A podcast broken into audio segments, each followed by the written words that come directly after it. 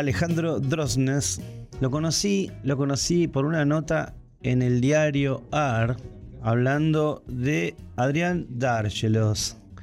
Alejandro Drosnes es autor del libro Libertadores de América, editado, ya lo dije, por Blatt y Ríos. Un muy lindo y entretenido trabajo que hace una especie de contrapunto o casi montaje alternado entre el fútbol y la historia.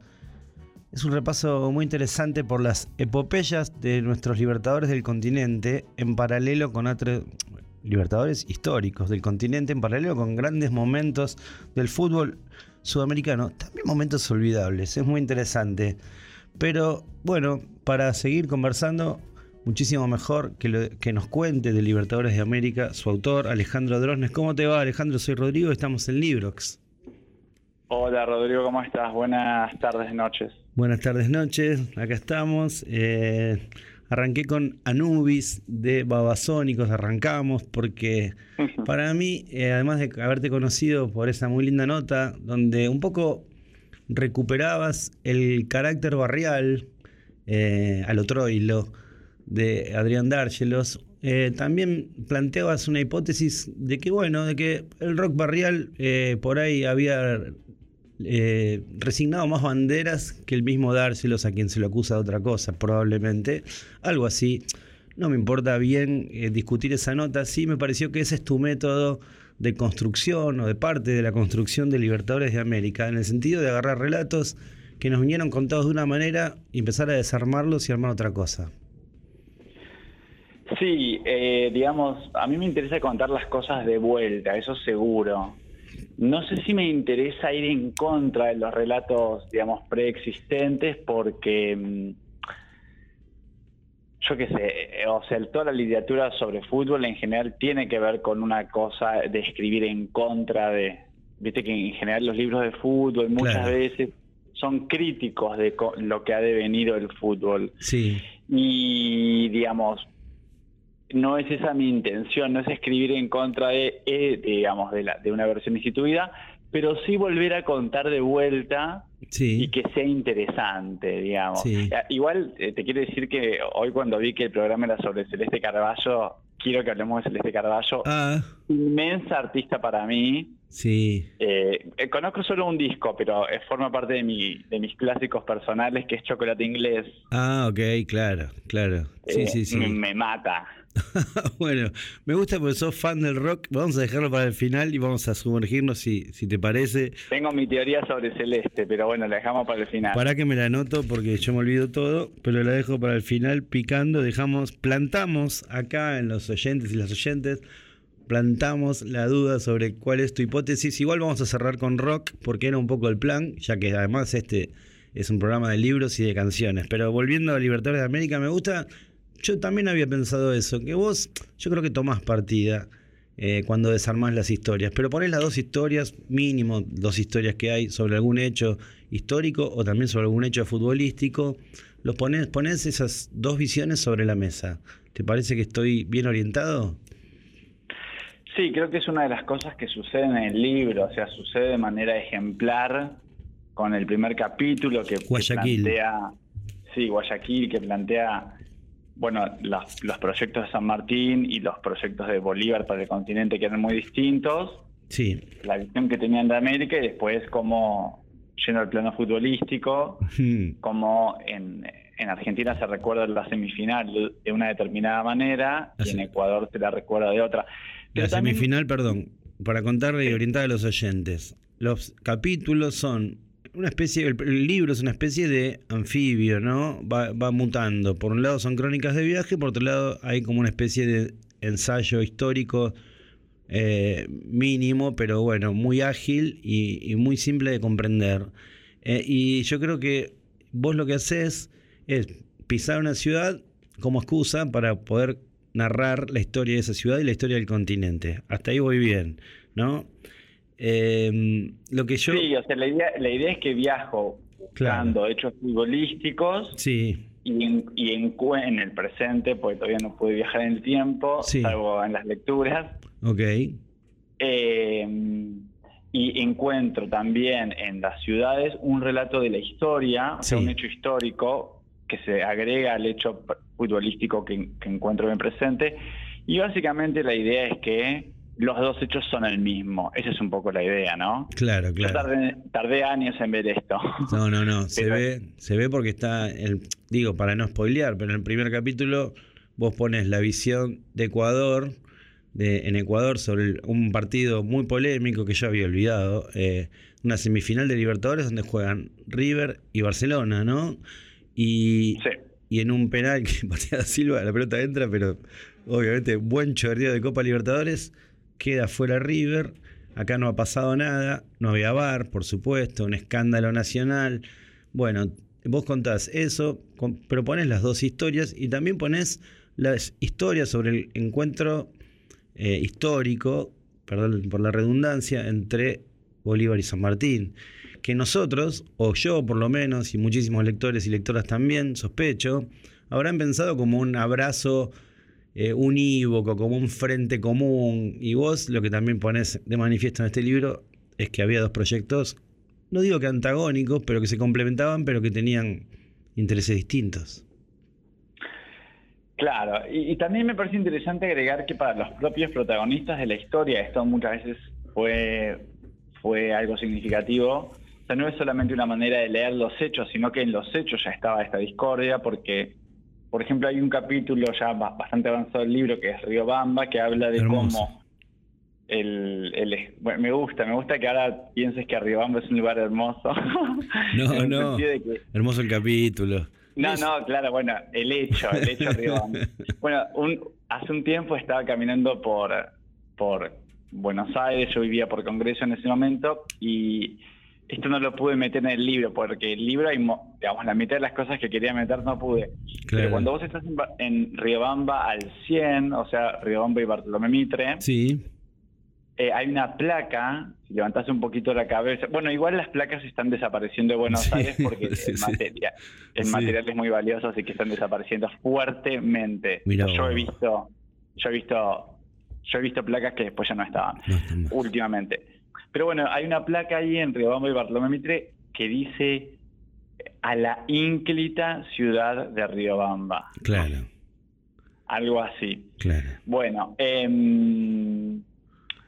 o sea que es como esa, esa placa en realidad espeja la placa de Riobamba. Bueno, pobres eh, oyentes no van a entender nada de lo que estamos hablando, pero claro. el punto, el punto es que cuando en el capítulo Riobamba el argentino Juan Lavalle está actuando bajo las órdenes de, de, Antonio José de Sucre, que era la mano derecha de Bolívar, sí. bueno, tiene una jugada muy afortunada, ¿no? Sí. Entonces eh, Sucre le manda a San Martín el parte de la batalla, sí, y che, qué espectacular este flaco que me mandaste. Pero cuando se la manda a San Martín, no le dice que la batalla fue decidida por un escuadrón argentino. No hubo un escuadrón que se zarpó. Entonces lo que quiere decir es que estas, estos recelos ya estaban presentes al momento de los hechos. Onda, fuimos nosotros, no fueron ustedes los que salvamos. no llega a mentir, no llega a mentir, omite la nacionalidad.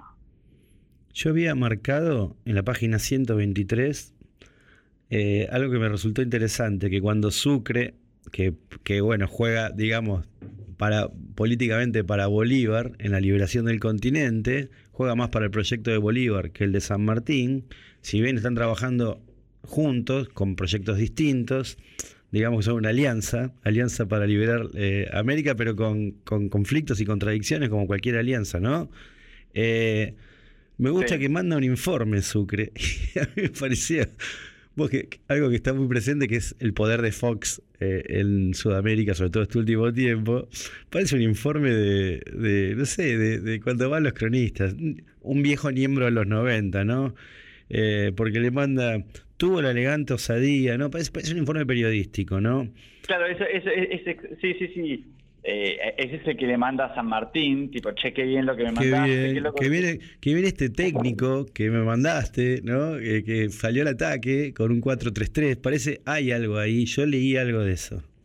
Estamos hablando con Ale Drosnes, autor de Libertadores de América, que va contando en paralelo epopeyas futbolísticas y epopeyas de la historia de la liberación del continente, pero también me gusta tu lado, perdón que me ría, pero me gusta porque hay unas crónicas de partidos anómalos en la historia del fútbol sudamericano. Sí. Bueno, yo hace poco me di cuenta de cuál es, digamos, el ADN del libro, pero hace poco, poco, ¿eh? A ver. Es que básicamente la Copa Libertadores, ¿qué es lo importante? Los partidos. Ah, sí. Pero en realidad a mí no me importan los partidos, a mí me importan los viajes que hay que hacer para que esos partidos existan. Claro, claro. Y lo mismo sucede con los Libertadores, o sea, lo importante de San Martín y Bolívar eran las batallas, pero a mí mucho tampoco me importa, a mí lo que me importa es que ellos hayan viajado para eso. Claro. O sea que en ambos casos es como que dejo de lado lo importante sí. y digo, viajaron para hacerlo. Claro. Pero bueno, eso me di cuenta hace poco. Eh, ok, claro. eh, lo, no- mismo, lo mismo que haces vos, como, digamos, cronista. Vas a ver unos partidos, por ejemplo, en Venezuela, o uno en el Tomás Aduco, que juega el Deportivo Lara con Huracán. O sea, eh, partidos que la historia se devoró incluso antes de que se jugaran, ¿no? Claro, o sea, a mí la verdad que esas cosas me encantan, Claro. ese tipo de cosas, de esas derivas medio freaks. Sí, sí. Eh, de hecho, me acuerdo cuando en el año en el que estaba planificando viajar para ver partidos y demás, estaba viendo el fixture, viste, de Copa Sudamericana, entonces sí, estaba el fixture, todas cosas como que yo me podía esperar, tipo Jorge Wilstermann contra Sí. Inter de Porto Alegre, cosas imaginables. Y me acuerdo que de repente veo algo y digo, ¿qué es esto? Que es el, el partido del capítulo 2, que es Yacuiba, sí. que era Universidad Católica de Ecuador, que ya es un Sí. equipo desconocido, versus el Petrolero del Chaco, de. Yacuiba. Yo cuando vi, yo dije, ¿este es Oriente Petrolero? Y me di cuenta de que no. Oriente Petrolero es de Santa Cruz de la Sierra. Sí, sí. Y me di cuenta de que, de que se iba a jugar un partido en Yacuiba y dije, yo tengo que ir a este Y partido. te como fuiste, sea. te fuiste. O sea, eso no es literatura. Te fuiste. Pusiste Fui, el cuerpo. Exactamente. Puse el cuerpo. Muy Acá Se nota igual, ¿qué eh. carajo estoy haciendo? Se nota, sí. La verdad que, bueno, sabías Me que. encanta porque a- hace poco estuve en Perú, hace tres semanas, y es muy difícil. O sea, yo soy una persona que requiere mucha mucha comodidad hogareña, me cuesta Sí. dormir cuando hay ruidos y demás. Entonces, en general, los viajes puteo bastante porque nunca están dadas las condiciones, dado mi presupuesto, ¿no? Claro, O sea, por supuesto que si gastas 100 dólares por noche, sí vas a tener silencio. sí. Entonces estaba puteando, estaba puteando. Te quiero decir que no, no dormía en ningún lugar. O sea, No, no, me imagino.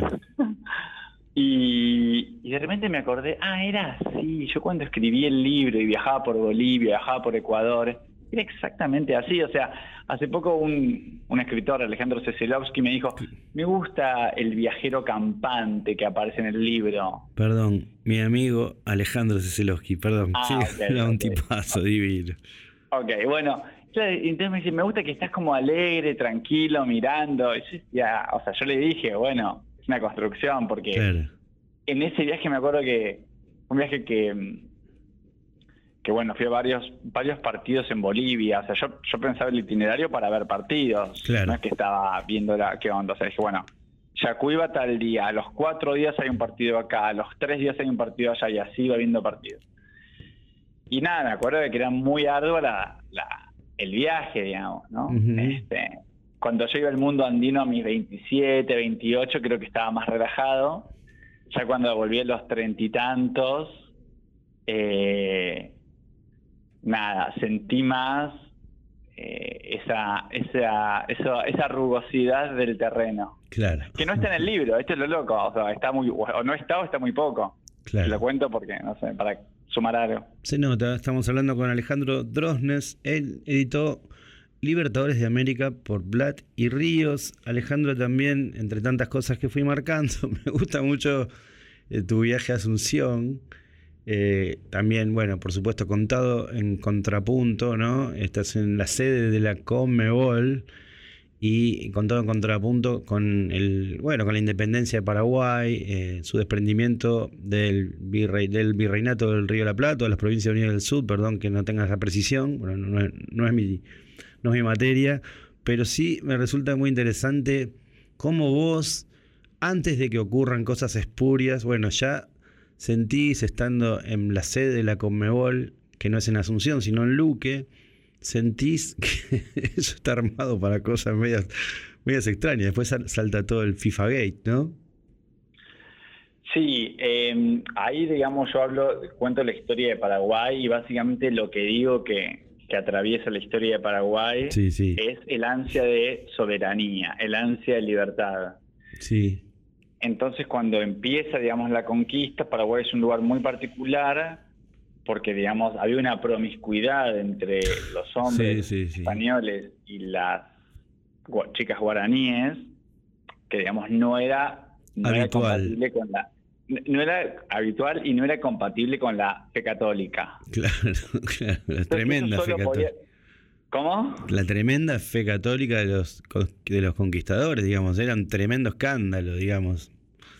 Exactamente, pero ¿por qué podía suceder? Porque estaban ahí, estaban, digamos, protegidos por la espesura vegetal, no estaban, no estaban cerca de ningún puerto frecuentado, o sea, eso no podría haber sucedido en, en lugares más accesibles, pero ese lugar no era accesible. No. Entonces pintó libertad. Y, bueno, bueno. eso eso sucede en la... Yo creo que hay ciertos líneas en el libro que no Sí, sí, nadie. no hay que, no hay que decirlo, pero un poco para eso está hecho, eh, eh, digamos, la historia se repite. Bueno, yo no quiero llegar a decir eso, porque me parece que no es una hipótesis interesante. O sea, trato, ma- trato de no decirlo porque, Claro, para empezar, no sé si lo pienso.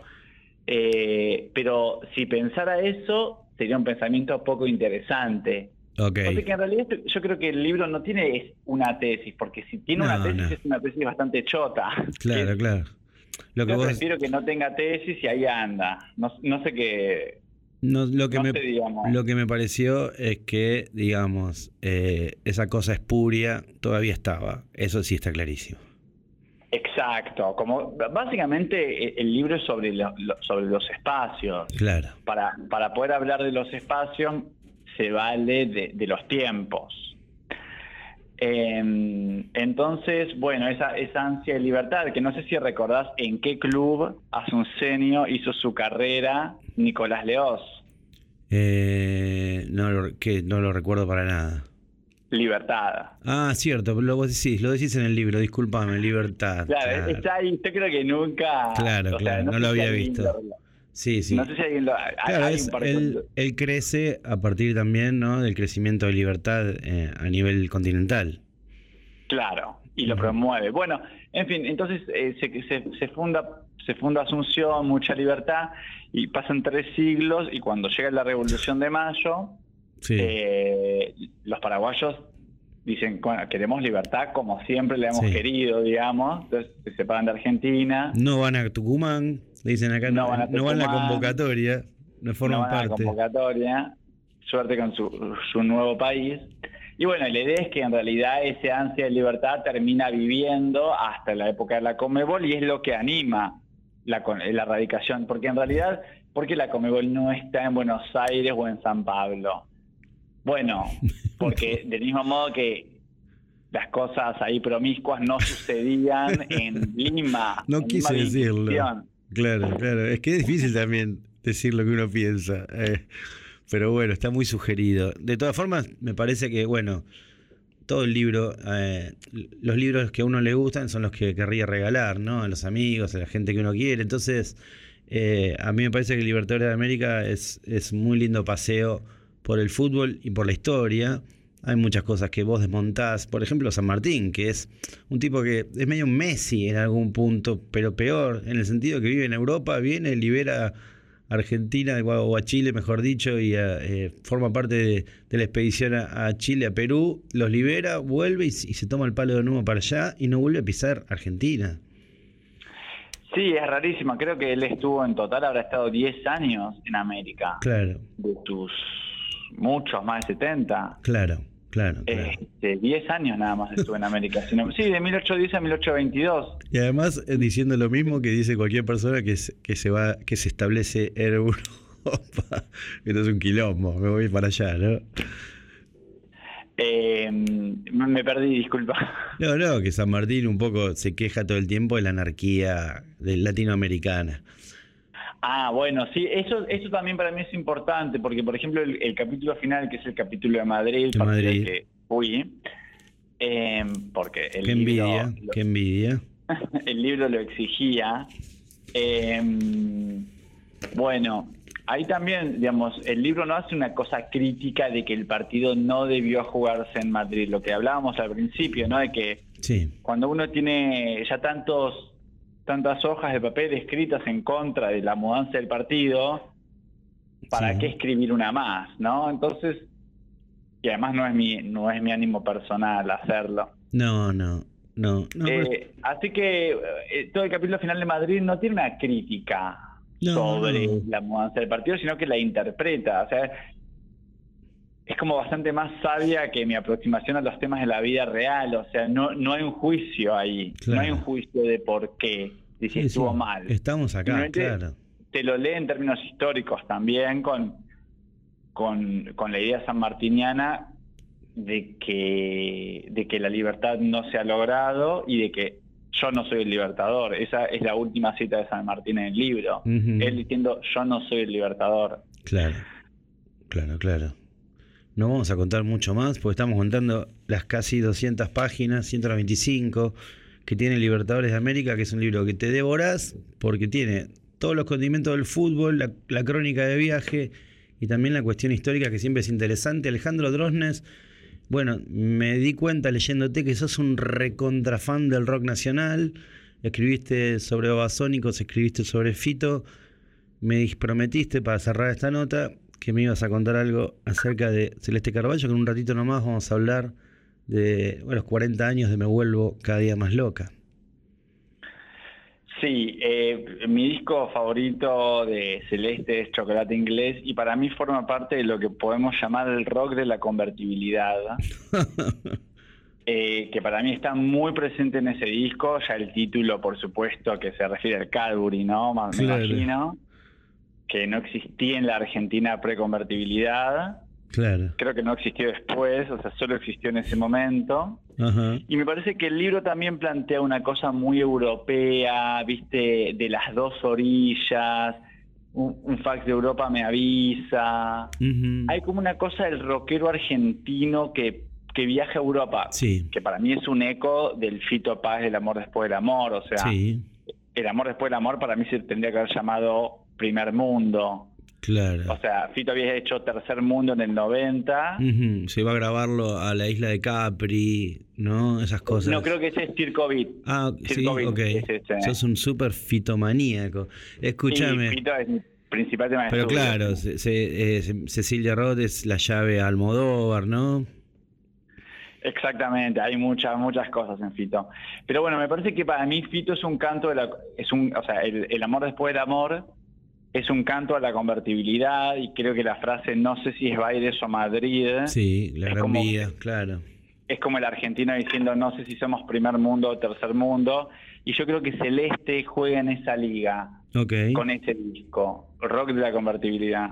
Rock de la convertibilidad está buenísimo para otro, en otro capítulo de libros o para que se transforme en otro libro de Vlad y Ríos. Alejandro Drosnes autor de Libertadores de América, te saludo y te agradezco por, este contacto. Y bueno, nos vamos con tu tema favorito del amor después del amor. Tengo entendido. Bueno, a ver, supongo que lo, digo siempre que puedo, así que debe ser, debe estar disponible. Te agradezco, Rodrigo, muy, muy agradable. Chau, chau. Igualmente, abrazo muy grande para Alejandro Rosnes. Seguimos aquí en Librox por Kamikaze.